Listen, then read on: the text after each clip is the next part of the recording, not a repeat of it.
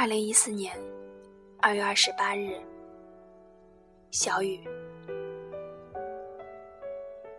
又有多久没有见到你，没有与你说话了？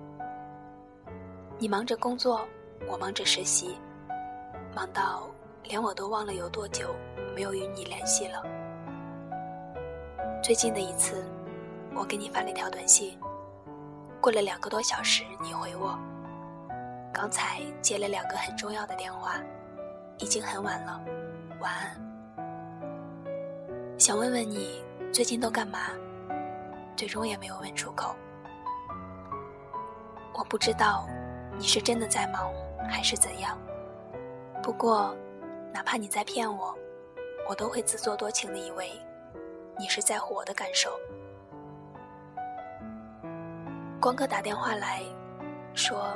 你要去上海工作了，我问，已经决定了吗？他说，差不多的话，应该就留在那里了。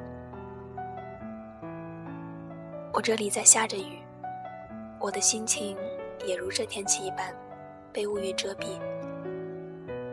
站在楼下给朋友打电话，说着说着，就又矫情的哭了起来。朋友也不知道该劝我什么。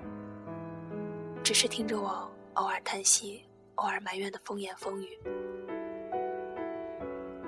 那天晚上不出所料，又是辗转反侧的失眠了。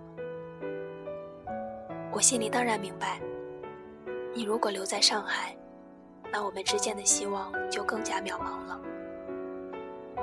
很想再勇敢一点，奋不顾身的去上海，父母是绝对不会同意我只身一人去上海的吧？